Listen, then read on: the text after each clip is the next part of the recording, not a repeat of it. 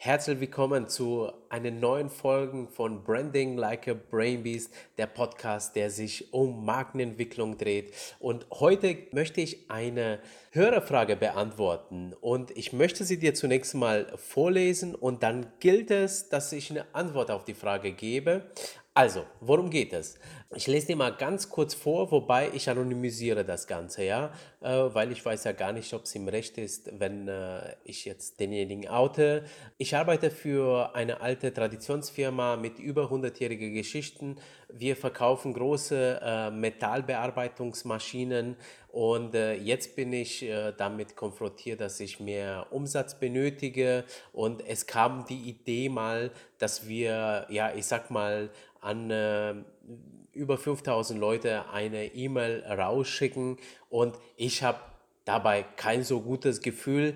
Passt das denn, ja, wenn als Traditionsunternehmen in Zeiten von Mailflut eine E-Mail einfach so rauszuschicken, äh, wenn äh, bei uns so eine Maschine einen Wert von ungefähr ja, eine halbe Million bis zu äh, eineinhalb Millionen kostet. Ja, so, so grobe Rahmen. Ähm, vielleicht wäre das eine gute Frage für den Podcast und das ist es. Ja, vielen Dank zunächst mal, dass du mir die Frage gestellt hast, weil das ist ja äh, ist eine sehr geile Frage und äh, da fallen mir ähm, von Haus aus ein paar Antworten ein, weil ähm, äh, ich jetzt auch äh, in den letzten Jahren sehr viel mit B2B-Firmen gearbeitet habe. Und das ist ja eine Frage aus dem Invest Investitionsgütersektor. Also die Ausgangslage ist, man hat äh, ja um die 5000 E-Mail-Adressen, Firmenadressen ähm, und man möchte äh, jetzt, äh, man benötigt Umsatz und dabei kostet aber die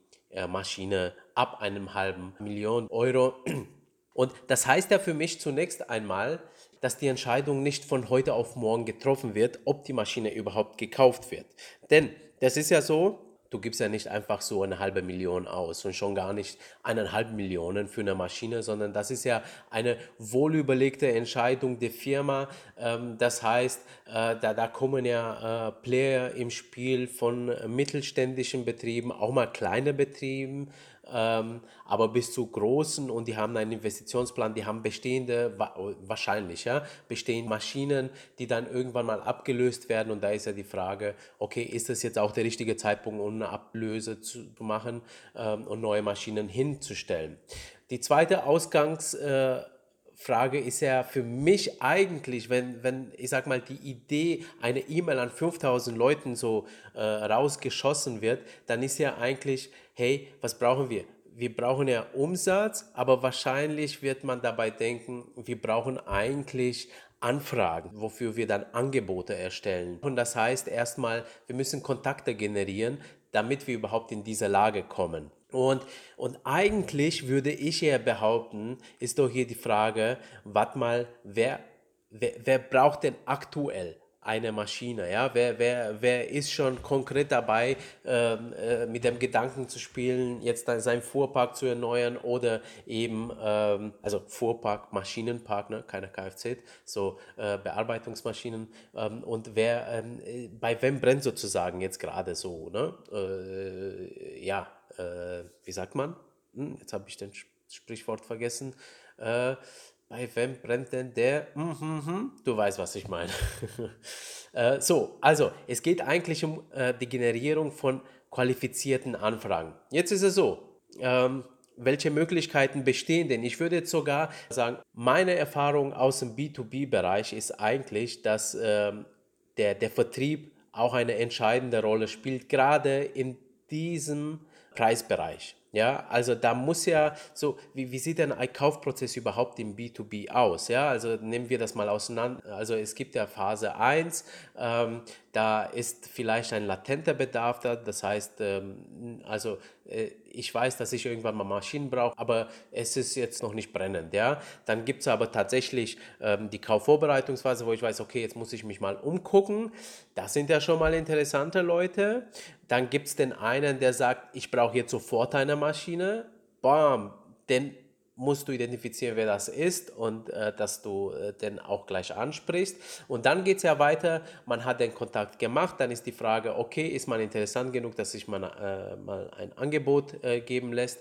Dann die nächste ähm, äh, Stufe ist ja, dass man ja einfach ein Angebot anbietet, dass man äh, sozusagen die Features, die technischen äh, Merkmale der Maschine erstmal untersuchen muss äh, ob das passt, ob die Verträge passen, die ganzen Service-Dienstleistungen wie zum Beispiel, äh, ja, ich sag mal, einmal äh, Schulungen in der Bedienung der Maschine, dann aber vielleicht auch äh, der Versand, also wie ist der Transport der Maschine, wie ist die Inbetriebnahme der Maschine, ist das alles mit drin berechnet?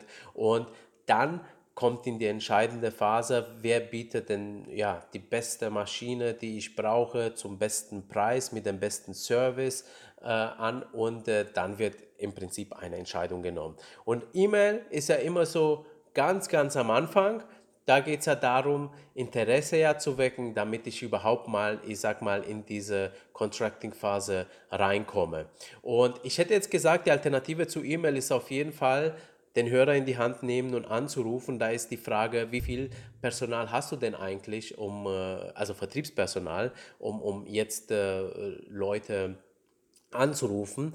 Ähm, und äh, wenn du 5000 Adressen hast, das ist echt viel, sagen wir mal, wenn du anfängst anzurufen, du hast acht Stunden am Tag, da, wenn ein Telefonat eine halbe Stunde dauert, dann äh, hast du ja ungefähr 16 äh, Telefongespräche am Tag, bis du 5000 Leute anrufst. Das dauert natürlich lange, aber es kann ja auch gut sein, dass du wirklich ähm, im Gespräch einfach schon mal die Streu vom Weizen sehr, sehr gut filtern kannst. Das heißt, ähm, die Kontakte, die jetzt gerade deine Ware benötigen, weil das ist ja wenn du anfängst, da Angebote zu machen bei jemandem, der vielleicht ja nur so ein latentes Bedürfnis hat, also ein Bedürfnis, keine Ahnung, also der, der das erstmal in einem halben Jahr, ein Jahr oder zwei Jahre kaufen will, du jetzt aber schon sehr viel Arbeit reinsteckt in ein Angebot, weil ich kann mir gut vorstellen, dass die Angebote bei so einem Unternehmen ja wirklich mehrere Tage in Anspruch nehmen, bis es mal raus ist, äh, dann ist damit ein Anruf,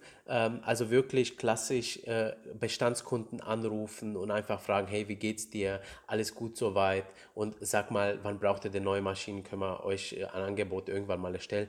Da kannst du schon gut raushören, ob sich die Arbeit lohnt oder nicht. So, jetzt aber komme ich mal, bevor ich da zu weit äh, davon abschweife, komme ich mal zu der Frage, passt denn auch E-Mail tatsächlich zu einem 100-jährigen Unternehmen?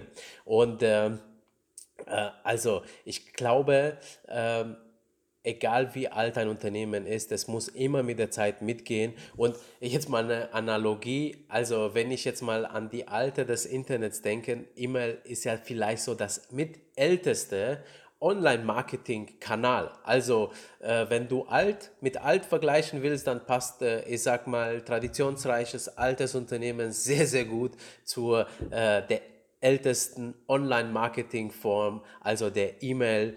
Ähm, also auf jeden Fall geht E-Mail auch. Aber ich würde ein bisschen bedachter gehen äh, und ein bisschen selektiv, ähm, weil ich meine, das Einfachste, was du dir machen kannst, ist natürlich einfach eine E-Mail rauszuschicken und zu sagen, mal gucken, wie die Resonanz ist. Aber ich sag mal, wenn der Zufall es so will und äh, alles Gute zusammenkommt und du hast auf einmal eine sehr hohe Rücklaufquote, wo die Leute dann anfangen bei dir anzurufen tatsächlich. Und ich sag mal, nehmen wir mal ein Prozent von 5000, das sind 50 Leute, kriegst du, du kriegst in einer Woche 50 Anrufe, die konkret ein Angebot haben wollen. Da stelle ich mir wieder die Frage, hast du genügend Vertriebspersonal? Wenn nicht, dann kommst du natürlich in ein Nadelöhr und äh, da ist die Frage, boah, mache ich jetzt nicht vielleicht, ja, ich meine, da, da geht es ja auch ums Branding und äh, Vertrauen, da kommen nicht äh, schnell genug die Angebote raus. Wenn das jetzt noch besser läuft, sagen wir mal, du hast 2%, 3%, bei 3% bist du bei 150 Anfragen vielleicht in einer Woche, wupp, wupp, also schon gut, ne? Äh, aber kannst du das alles leisten?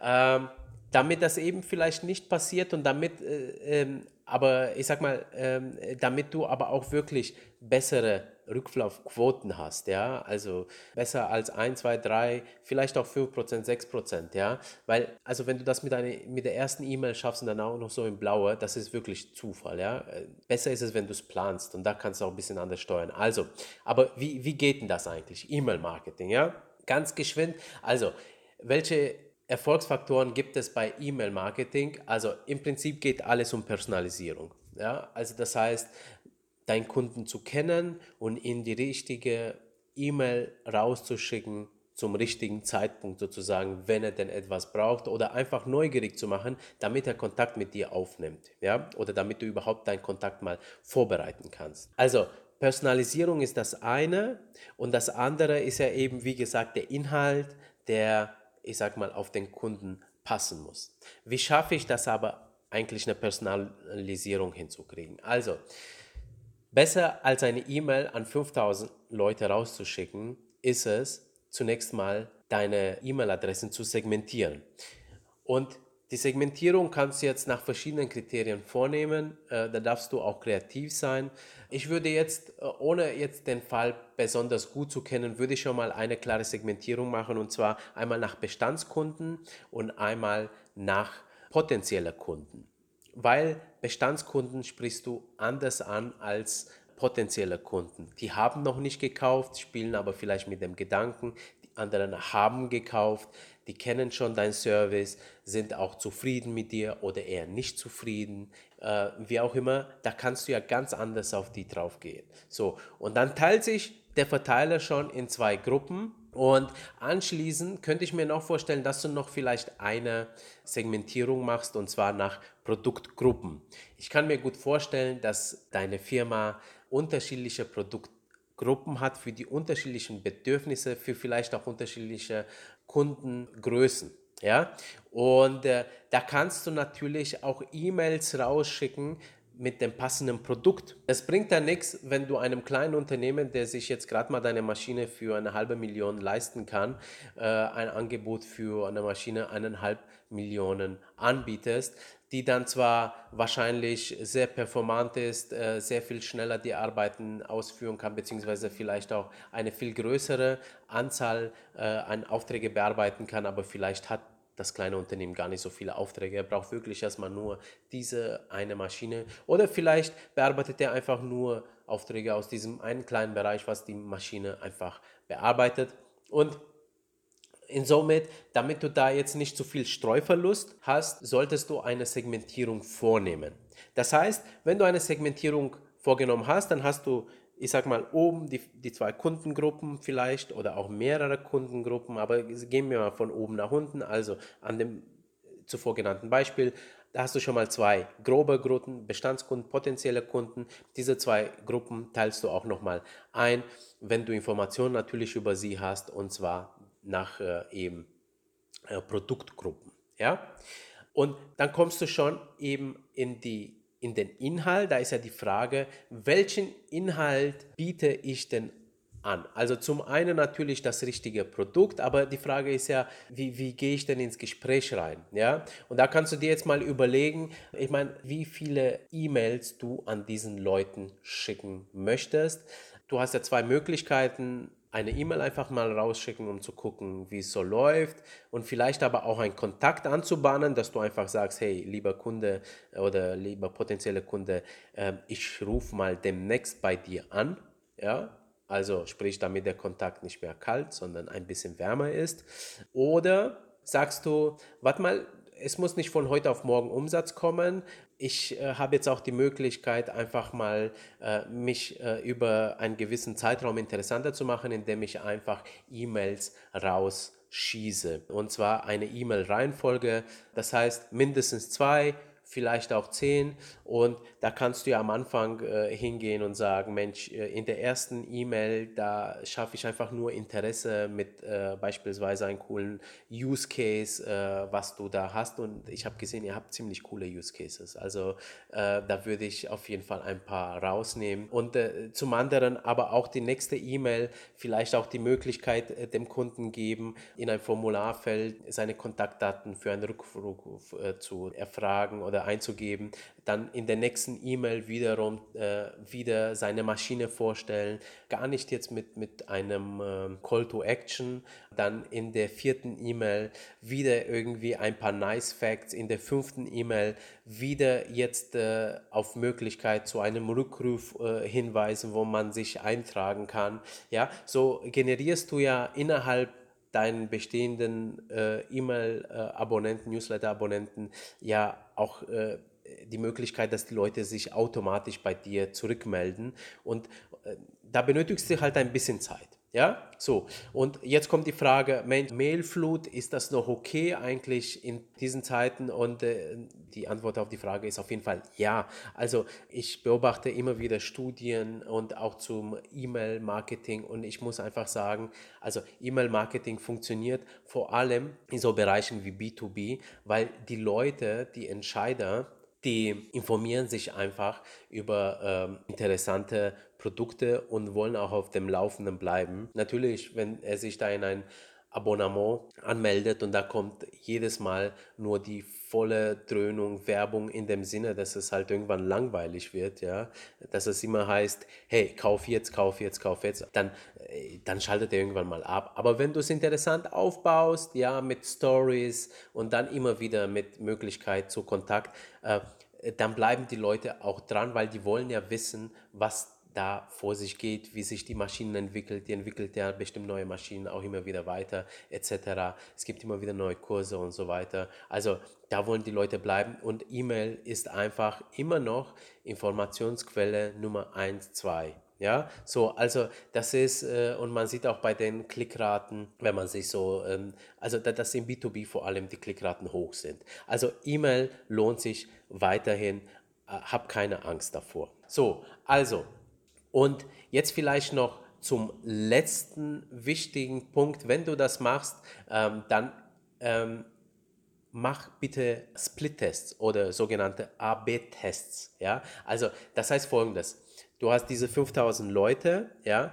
Ähm, du hast da auch eine Segmentierung gemacht und du hast jetzt auch verschiedene Inhalte. Ihr habt ja bestimmt beim Brainstormen schon verschiedene Ideen über verschiedene Headlines, verschiedene Produkte, die ihr vielleicht anbieten könntet derselben Person. Ja, äh, dann mach Folgendes und zwar äh, schick nicht einfach dann eine Botschaft dann raus, sondern und dann schau, was dann rauskommt, also eine Botschaft an allen Empfängern, sondern nimm dir mal beispielsweise ein Teil vor. Ja, 50 Leute aus dem Bereich Bestandskunden, Außensegment, Produktgruppe A. Ja, da hast du ja wiederum verschiedene Inhalte. Nimm einfach einen Inhalt und schick erstmal an 50 Leuten eine E-Mail, schick an weiteren 50 Leuten eine zweite E-Mail mit einem anderen Inhalt. Das kann entweder nur eine Headline sein oder dass sich im Inhalt irgendwas äh, ändert.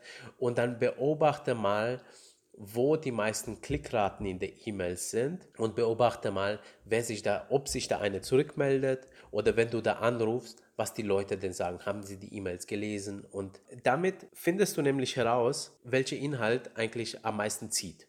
Ja? Und äh, so kannst du strukturiert vorgehen und so kannst du unterschiedliche Inhalte ausprobieren. Und wenn du merkst, ja, dieser Inhalt passt zu dieser Kundengruppe, mit dieser Produktgruppe, dann schickst du diesen Inhalt mit der, ich sag mal, mit der höchsten Klickrate äh, oder, oder ähm, äh, Rückläuferquote, den schickst du raus an allen dann, beziehungsweise an allen aus dieser Gruppe. Ja? Und äh, so kann E-Mail-Marketing dir dazu helfen, dass du deinen Umsatz generierst, beziehungsweise ähm, dass du an qualifizierten Anfragen kommst. Also so in der Kürze der Würze ohne jetzt, ich sag mal, äh, äh, genau auf dem ähm, Use Case eingegangen zu sein, aber das ist ein allgemeines äh, Vorgehen, wie ich im B2B äh, gerade bei solchen Investitionsgütern äh, bei, in dieser Preisklasse vorgehen würde. Also vielleicht nochmal ganz kurz zusammenfassen als Anleitung. Also erstens überlege, ob die Alternative Telefon bzw. Direktvertrieb nicht vielleicht in Frage kommt. Das kann man ja ausprobieren. 20 Leute anrufen und da siehst du schon, wo der Hase hinläuft. Also wenn jetzt auf einmal doch äh, genügend äh, Vertriebspersonal da ist, dann ja, E-Mail-Marketing ist eine gute Sache, geh nur strukturiert vor. Das heißt, erstens, teile deinen Verteiler in äh, unterschiedlichen Segmenten ein, nach Kunden bzw. nach Produkten und äh, anschließend personalisiere äh, die Botschaften in Form von Split-Tests, ja, die du eben an deinen Kundengruppen rausschickst und dann guckst du, okay, welcher Inhalt funktioniert bei äh, welche Kundengruppen und wenn du eben einen Inhalt gefunden hast, äh, der, der gut funktioniert, der gute äh, Quoten zeigt, dann schickst du ihn anschließend an äh, den ganzen Verteiler dieser Kundengruppe. Ja, so, das zum kurz zum Thema B2B und E-Mail Marketing bzw. E-Mail-Marketing im Bereich Investitionsgüter in einem sechsstelligen Bereich. Wenn du auch eine Frage hast, ja, wie Marketing für ein bestimmtes Ding geht, ob es jetzt für eine Branche ist oder für ein bestimmtes Produkt ist, dann stell sie einfach. Und wie du siehst, ähm, das ist für mich eine coole Challenge. Ähm, ich äh, teile sehr, sehr gerne meine Gedanken mit dir. Vielleicht jetzt auch noch mal rückblickend betrachtet, die letzte Folge war ja die Corona-Folge. Seitdem sind die Beschränkungen ja schon äh, passé. Hoffentlich kommen sie nicht wieder. Äh, auf jeden Fall, ähm, es gab einen Hänger nach Corona, einfach weil die Leute im Bereich Marketing sehr sparsam waren. Jetzt geht es wieder aufwärts. Das ist schön zu sehen. Ähm, zwischenzeitlich habe ich auch ein ähm, Herzensprojekt ähm, auf den Weg gebracht, äh, worüber ich mir auch gedacht habe, dass ich in der nächsten Folge mal berichten werde, und zwar, wie ich eine eigene Marke aufbaue und wirklich die Gedanken von Anfang an mit euch teile, wie ich das mache bei meinen eigenen Marken und wie ich das Ganze dann umsetze. Also wenn du Lust drauf hast, dann lade ich dich ein, diesen Podcast zu abonnieren und freue mich, dich bei der nächsten Folge dabei zu haben. Bis dahin, dir eine gute Zeit und bleib auf jeden Fall gesund. Ciao.